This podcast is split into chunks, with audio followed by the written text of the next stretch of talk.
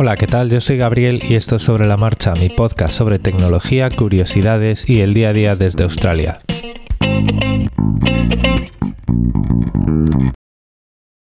Hola, ¿qué tal? Bueno, hoy es viernes, hoy toca viernes de comentarios y de miscelánea porque, bueno, pues como estoy grabando poquito, pues pues eh, los comentarios están muy en el, en el hilo de los pocos episodios que grabo.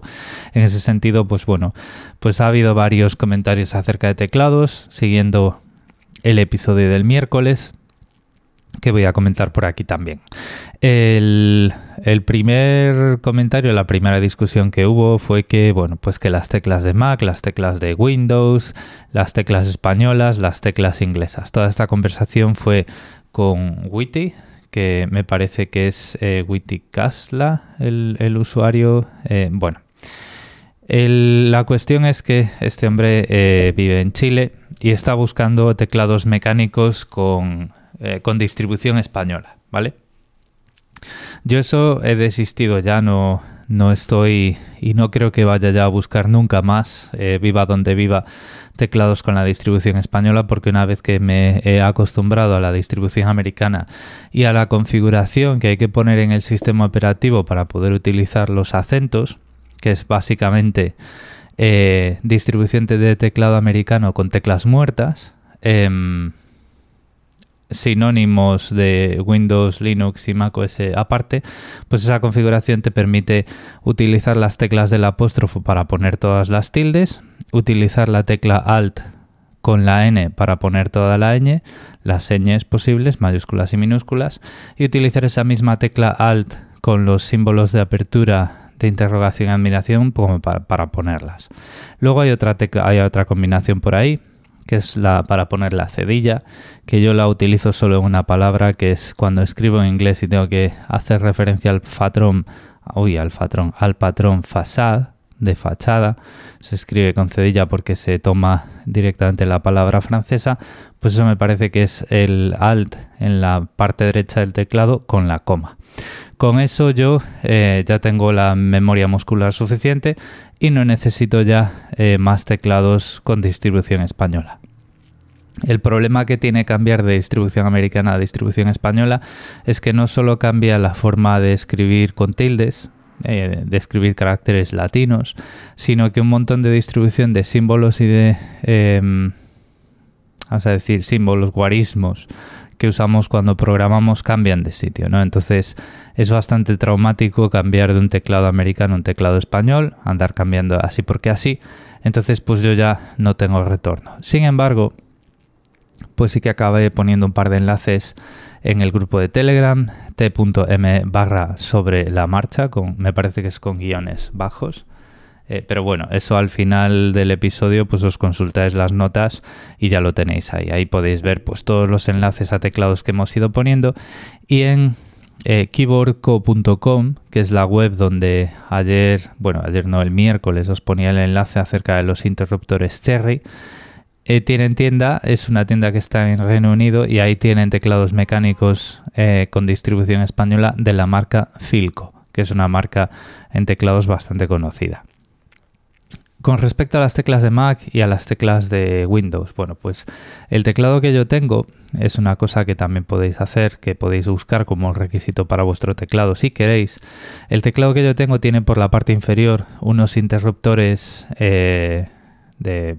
Eh, bueno, son eh, un tipo de interruptor de IP, se llama, que van insertos directamente en la placa de circuito impreso por debajo y que pueden variar el comportamiento del teclado. Hay uno de ellos que lo que hace es cambiar nativamente, ¿vale? Físicamente eh, eh, en la placa intercambia las teclas que están a la izquierda de la barra espaciadora, intercambia las teclas Alt y Windows, ¿vale?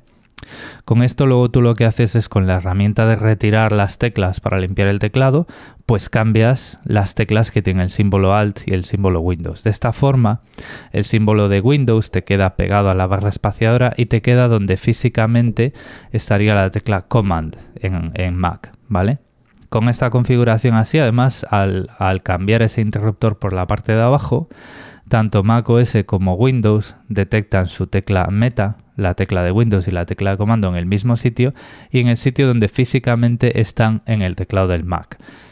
Esto para mí es una característica que es una de esas pequeñas maravillas que te hacen feliz, porque eh, la pista visual de dónde está la tecla meta en, el teclado de Mac, que es el que yo más uso cuando programo, en el teclado que tengo y la función en Windows están todas en el mismo sitio y entonces no andas... Em, no andas destruyendo conexiones cerebrales cada vez que cambias de un sistema operativo a otro.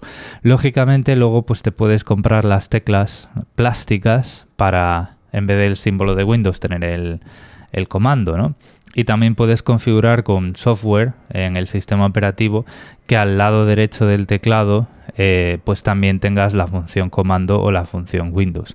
En este caso, en los switches que hay por debajo del teclado me parece que no se puede hacer, pero siempre tienes la alternativa de irte al sistema operativo y cambiarlo. Esto en el Mac se hace con el propio sistema operativo, me parece, aunque me parece que en el lado derecho no se puede hacer. Y en Windows, pues hay por ahí bastantes, bastantes programas eh, de código abierto en GitHub. Eh, de hecho, os voy a poner un enlace eh, en las notas del episodio para que le podáis echar un vistazo, que lo que hacen es remapear todo el teclado y escribir esas, esas, esas nuevas asociaciones, esas nuevas posiciones de las teclas en el registro de Windows y puedes poner, si quieres, por poder, podrías poner la tecla de Windows donde está la tecla de escape. En cualquier caso, al final estos son trucos que usamos para eh, escribir más cómodos, para tener em, las referencias visuales de esas funciones donde se nos va el dedo cuando estamos tecleando, ¿vale? Y, eso es bueno. Lo único que tenéis que tener en cuenta, porque al final, si vuestro teclado no tiene estos interruptores DIP, lo podéis hacer por software, ¿vale? En el sistema operativo. Pero lo único que tenéis que tener en cuenta es que el teclado físicamente, el tamaño de la tecla de Windows y el tamaño de la tecla Alt sea el mismo para poder con esa herramienta para quitar las teclas, poderlas cambiar de sitio y que no se os vaya el dedo donde se os va la vista o viceversa. Temas de comentarios, pues nada más. Lo que os voy a comentar ahora pues es un poquito de miscelánea en Australia y es que Australia está muy lejos de todo en tiempo, en dinero y en servicios. Porque, bueno, pues cuando te vienes de Europa, pues a lo mejor te vienes con cosas que tienen un valor sentimental o lo que sea. Y cuando se te estropean, pues la factura para arreglarlas cuando estás viviendo al otro lado del mundo suele ser bastante, bastante alta. En mi caso lo que me pasó fue que uno de un reloj al que le tengo mucho cariño em, se le rompió una de las coronas. La corona en un reloj es eh, esa, ruedecita que está en el borde y que tú pues eh, la desenroscas, tiras de ella y ajustas pues la hora u otras complicaciones. Este reloj que yo tengo tiene tres de ellas y una de ellas se, se le rompió el eje y se cayó se cayó la corona físicamente, lo que tú mueves con los dedos. Esto en, en otros argots se le suele llamar también cebolleta, ¿vale? Pero el nombre de verdad es corona. Bueno, pues esta corona se, se le rompió el eje, lo llevé a arreglar.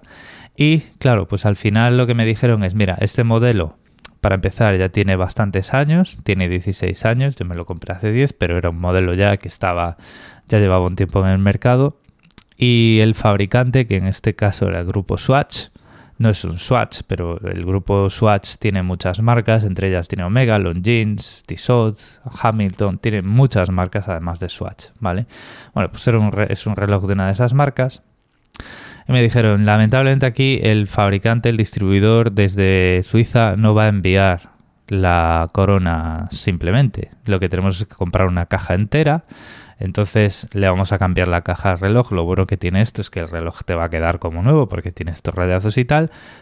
Te vas a tener que quedar con la caja vieja porque, bueno, pues de ahí se pueden sacar muchos repuestos que yo una vez teniéndolos, pues los puedo mover de un reloj a otro, pero te va a salir bastante caro. Y efectivamente, pues el arreglito me costó eh, un ojo de la cara y cuatro semanas.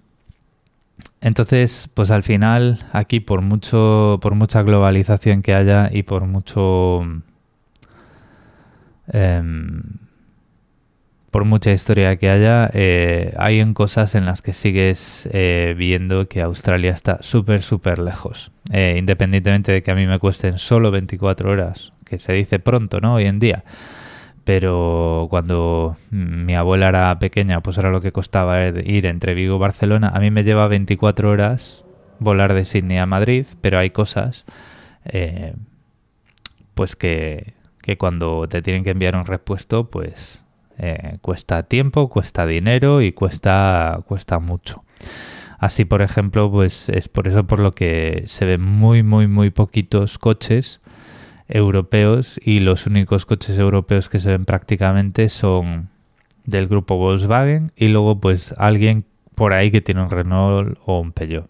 Pero el resto de coches, lógicamente, o están fabricados aquí, como los Holden, o están fabricados en Corea o en Japón. Eh, aquí, pues, em, entre Kia, Toyota, Hyundai se llevan el 90% de los coches utilitarios que no son de lujo. Y luego, pues, hay, pues, muy poquita cuota de mercado para coches de otras nacionalidades. Luego ya, obviamente, pues si nos vamos a coches de lujo, pues los coches de lujo, el que tiene un coche de lujo le da igual pagar lo que sea, ¿no? Para, para arreglarlo. Pero pues imagínate, ¿no? Tienes un Golf GTI, se te estropea no sé qué chorradita y multiplica el coste por 5 solo por el hecho de que hay que pedirlo a, a otro país, vamos a decirlo así a otro continente. Porque incluso si me dijeras, no, porque claro, eh, Asia está cerca. Bueno, Asia está a 11 horas en avión. que no deja de ser un vuelo intercontinental. Entonces, bueno, pues esto es, esto es el episodio de hoy. Por si alguien tiene curiosidad, el, reloj que tuve que arreglar es un Hamilton que me compré, pues eso, hace 10 años. Me quise hacer un regalo interesante, un regalo bonito. Sigue siendo un, un reloj que me gusta mucho más que todos estos relojes inteligentes y dura mucho más en el tiempo. Y bueno, pues prueba de ello está eso, es un reloj que me compré hace más de 10 años y que de hecho pues al volverla a montar le hicieron toda la prueba de precisión y estanqueidad y me puede durar otros 30 o 40 años más. ¿Vale? Sobre todo porque, bueno, pues es un reloj bastante estándar que le puedes cambiar el brazalete siempre que encuentres uno de la misma anchura, que es una anchura estándar también, pues te puede durar toda la vida, ¿no? Y luego, pues, otros relojes eh, que no tienen baterías intercambiables, pues, por mucho que te guste y por mucho que te haya costado, cada 5, 6, 8, cuando la batería muera, eh, ya lo vas a tener que cambiar. Y sin ya entrar a, valorar cosas como que se muera el soporte a las aplicaciones que tiene, ¿no? Entonces, bueno, pues son filosofías distintas. Yo ya os he dicho en su episodio correspondiente que para mí los relojes inteligentes, pues, pues yo no soy público objetivo para ellos. Así es como me gusta explicarlo. Y sin embargo, pues este tipo de relojes, pues ya veis, eh, se me estropea al otro lado del mundo y bueno, pues se hace lo que haga falta para, para volverlo a poner a andar otros 10, otros 15, otros 20 años. Lo voy a dejar aquí ya. Em, bueno, pues espero que la semana que viene ya tenga más tiempo para volver a los temas y las rutinas habituales. Eh, gracias a todos por el tiempo que habéis dedicado a escucharme y por la paciencia en, estos, en estas semanas de temas más ligerillos, temas más frikis, a lo mejor de consumo friki como los teclados mecánicos y demás. Y bueno, pues pasado un buen fin de semana. Recordad, en las notas del episodio están los medios de contacto y algunos enlaces que he podido mencionar a lo largo de este episodio. Un saludo.